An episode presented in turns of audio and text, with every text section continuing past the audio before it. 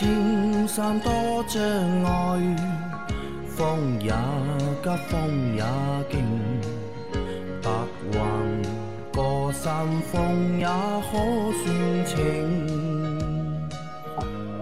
莫说水中多变幻，水也养车修车乐趣多，开车用车没烦恼。大家好，欢迎收听老秦汽修杂谈，我是老秦。大家好，我是老秦的小工杨磊。大家好，我是阿 Q。好，我们今天的节目接着昨天继续啊。第一个问题，三位大师好，现在市场上的机油鱼目混杂，好坏难分。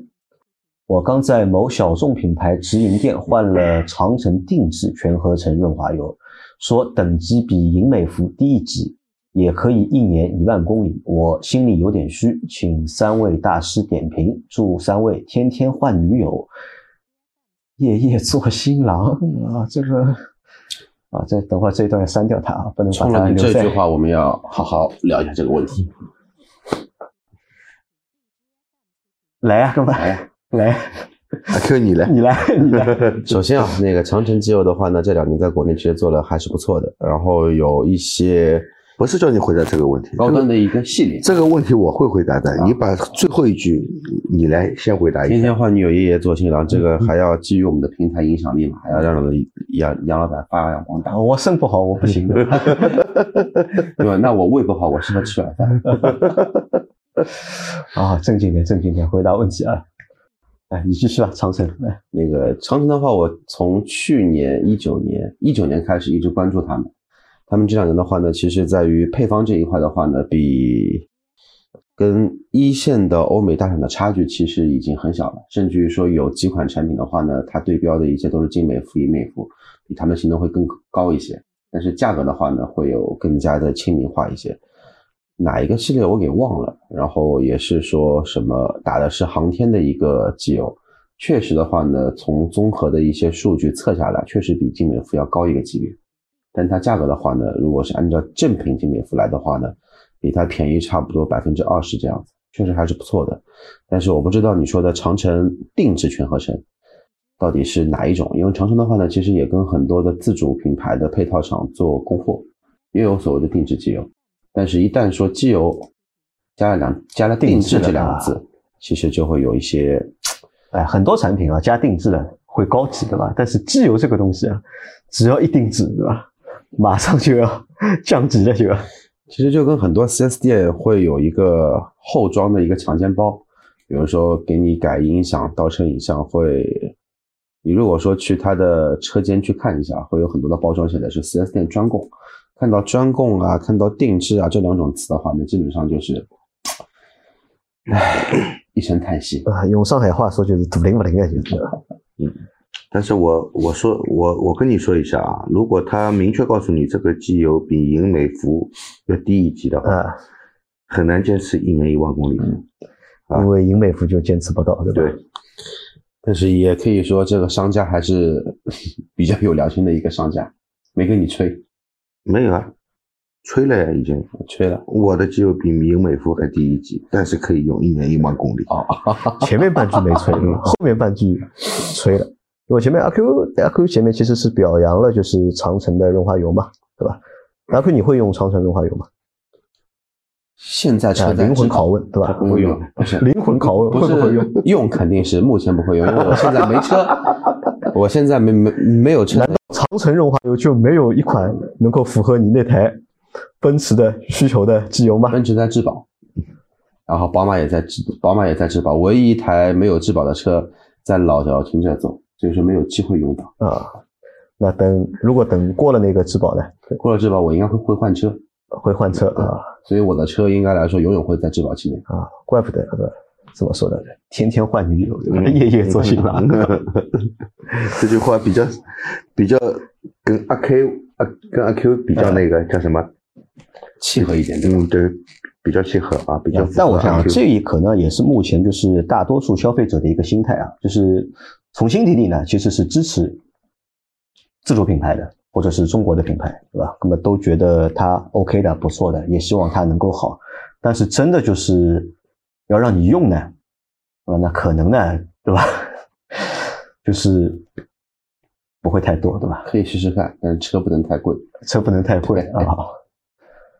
好，再往下走，再来一条。三位大神好，迈速达这个轮胎牌子怎么样？二零五五二十六，秦大师对这个牌子了解吗？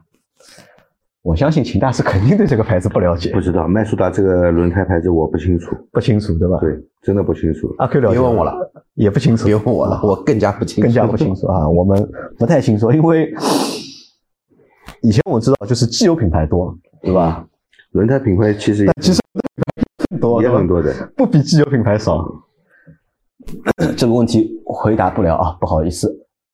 来，阿哥来读一条。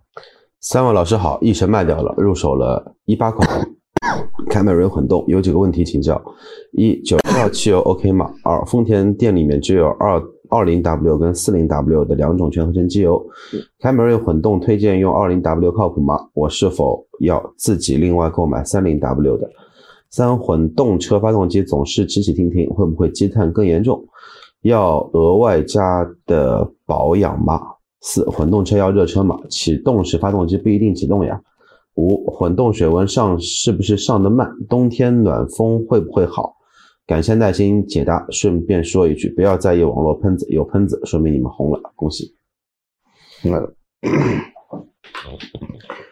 换了凯美瑞的混动了是吧？嗯恭喜你啊，这个油耗下降了，嗯，对，是吧？那么九十二号汽油 OK 吗？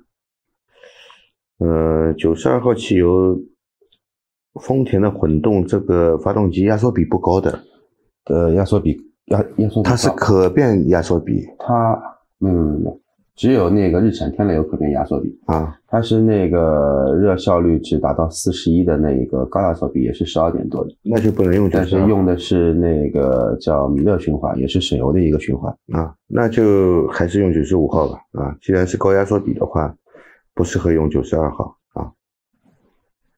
那么用二零的机油可靠谱吗？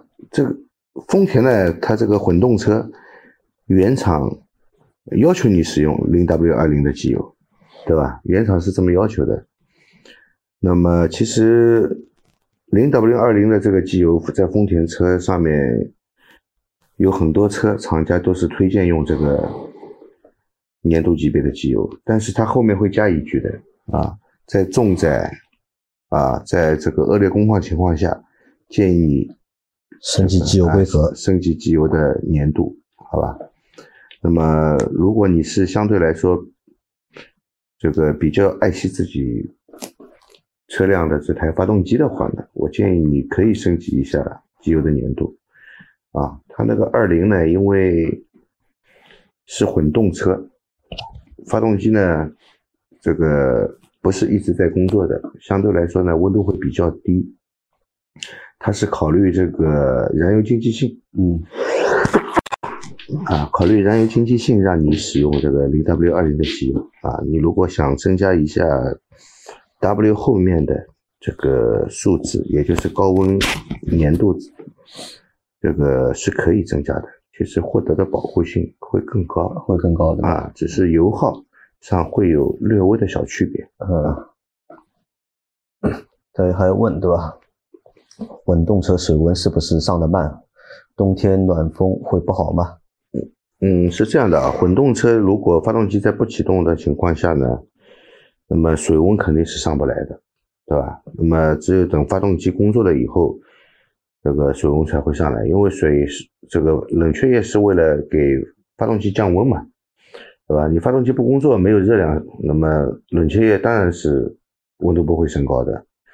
那么冬天你如果想预热发动机的话呢，也很简单，你车辆这个启动了以后，它发动机是不工作的，是纯电行驶的。但是你在行驶之前呢，你可以深踩一下油门，深踩一下油门以后，不要一直持续的踩着啊，深踩一下放掉，发动机就开始工作了。它是以一个怠速的方式在工作啊，工作一会儿以后再会会停掉啊。那再下一条，感谢老秦哥提供的建议，有效解决了我堂姐的问题。它的进口途观车近两年高转速噪音特别大，所有保养都在四 S 店进行，已经跑了七年十五万公里啊。近两年缺机油严重，两千公里缺一升，使用的是嘉实多全合成。我咨询了老秦哥，然后推荐了我堂姐使用芬克零 W 五零机油，其实是五 W 啊五 W 五零对吧？然后让他找个熟悉的修理厂换了一个国产油气分离器。四 S 店说进口途观都是这样烧机油，不给更换油气分离器。目前我堂姐说噪音明显下降了，芬克机油效果明显。接下来就是希望能够改善烧机油的情况啊。这个是矮白胖子对吧？来给我们的回复啊。我今天还问他了，要不要来参加我们的节目？嗯，因为一般他都是周末回上海嘛。对，那他说他还在郑州对吧？这个星期不回来啊。那是老的一个途观烧机油啊？应该是二代的那个一八八八八，对，证明了一点。进口大众 4S 店日子不好过。嗯，油气分离器为什么不肯换？因为他们没车修了。没，把你换掉之后，帮你换好之后你不去了，不去了，就经常加加机油，他们也没法经常看到你，对吧？嗯，也没法跟你热热情的打个招呼，跟你唠唠嗑。嗯，你看它那个高转速噪音特别大，那可能是用的机油不太好。嗯，润滑不良嘛。嗯，换了好的机油上去之后，声音就能够改善，对吧？但是我们这个分克机油能够解决它或者改善它烧机油吗？这个改善得了吗？能改善，能改善。嗯，对，用高粘度的机油就能改善烧机油的情况啊。可以改善，对吧？对。但是要选粘度高的，你给他推的是五 W 五零的。对。啊，好，那直播间的小伙伴呢，可以看一下那个分克机油，就是在我们背后啊，那这个都是分克机油啊。来，阿 Q 再来一条。某虎店扩展快，大多数都是加盟店，技术及人才管理监督都跟不上发展的速度，技术人员技术及责任心参差不齐。发展的快不代表维修技术多厉害，也不能说明技术人员责任心多强烈。不过有一点可以肯定，猛虎在宣传方面下了很大的功夫，广告费不一不是一般修理店能出得起的。修车主要还是看维修工的技能和责任心，还有就是没有心心没有黑心。不过，大的维修店或者 4S 店几乎都有业绩考核，不让客户过度保养，维修业绩就不达标，也赚不到钱。我曾经修过车，支持老秦汽修杂谈。老秦的曾经的同行小伙伴，对吧？那么他说了一下，对，的确是，对吧？因为发展太快嘛，对吧？因为发展太快，因为老秦有一个底层逻辑是这样的：不管什么行业，对吧？不管是什么项目，对吧？只要它的发展速度啊过快，对吧？那么后面肯定会遇到各种各样的问题，对的，对吧？不管是房地产也好，还是新能源车也好，对吧？包括开汽修店也好，嗯，对吧？这个的确是客观存在的，的确是这个样子，对吧？而且你说嘛，对吧？还有一个点是很重要，他说到了业绩考核，对吧？有 KPI 的，每个店或者每个店长，对吧？都会有 KPI。然后其实里面的每个修理工。他们的收入也是跟业绩挂挂钩的嘛，对的。但是还有一点呢，就是你说的，就我觉得是不太对的。嗯，这个老秦在上一期节目里面也说到过，对吧？一个汽修店好还是不好，不取决于它的广告做得好，嗯，还是不好，或者不取决于它的广告做得多还是少，这个最终还是看人的。那如果你扩张那么快，人才跟不上的话，嗯，那就意味着你这个店可能会是遇到问题，而且呢，就是我发现就是途虎啊，不单是广告做得好，对吧？我们舆情维护，对吧？以以后我我们节目里面不要说途虎两个字啊，好吧，免得他们又去搞搞来搞去的，我们就说梯虎，梯虎啊，好吧，就跟那个踢车一样啊，踢车啊，跟踢车一样，好吧。哎呦，我好像代替的日子都不好过吧，对 吧？嗯，都是自找的啊。来，再下一条。老司机们好，我的车子想贴那种车顶黑亮膜，我想问一下，那种膜贴在车顶上面对车漆有腐蚀或者影响吧？以后不想要了的话，好撕吗？会影响审车吗？感谢感谢。啊，这个车顶上想贴个黑亮的膜，嗯，看起来比较美观，啊对吧？呃，变成双色的嘛，对吧？嗯车身一个颜色，然后车顶是一个颜色。对，那么其实呢是可以贴的，嗯没什么问题。但是你选择膜的时候，那么选择好一点的膜，为什么呢？一般好一点的膜的，它的背胶也比较好。如果膜很便宜，那个背胶呢就肯定好不到哪里去。嗯，背胶不好呢，撕下来就尴尬了。啊，撕下来就尴尬了，你这个除胶要除半天，而且这个质量差的背胶，的确它是有腐蚀性。会腐蚀车漆。对，啊，那这个要去备案吧，就是你这个膜的颜色、车顶颜色改了之后不，用，小于百分之三十的改色是不需要进行备案的。就小于百分之三十就不需要去备案对不，需要，对。然后贴之前啊，把你的车顶洗洗干净，要洗干净，对吧？肯定要洗干净，要给它搓个老坑，上个精油，对吧？让它帮它舒服一下，再去贴。哦，再下一条，老秦师傅常年在大东北，能照顾我们西南同胞吗？什么时候能到闵行松江开个分店？如果在闵行，我可以以后告别插虎了啊！嗯哈哈，嗯开始没看懂对吧？开始我看是 老秦师傅常年在大东北，我想老秦他让他出去他都不愿意的，怎么常年在大东北？原来他说的是在上海的这个方位对吧？在东北的这个方位啊，南面的就是小伙伴就照顾不到对吧？因为老秦很顾家对吧？老秦在一个地方他就不太愿意挪窝对吧？这个没有办法。开分店吧，分店也没用啊我也不在，啊，你也不在对吧？我就算是开了分店，我最多一个星期去那里去个一次两次，嗯，去看一下，看一下嗯对吧？但是一直在那里也不也不可能啊，这个哎没事，多来来大东北，体验体验东北的风土人情。松江呢，待久了也是要换个地方带带口味的。啊正所谓 远什么近什么，对吧？过来玩玩。其实你看啊，就是松江也好，闵行也好，其实我觉得都可以啊。这来你店里其实也不算太远，对吧？嗯你开个一个小时车，对吧？来和老秦碰个头，抽个烟，喝个茶，顺便把车搞了，对吧？其实这应该是一个比较好的体验啊。那再下一条，想问一下，为什么汽车机油都是零 W 或者五 W 开头，而摩托车几乎都是十 W？请三位老鲜肉解答一下。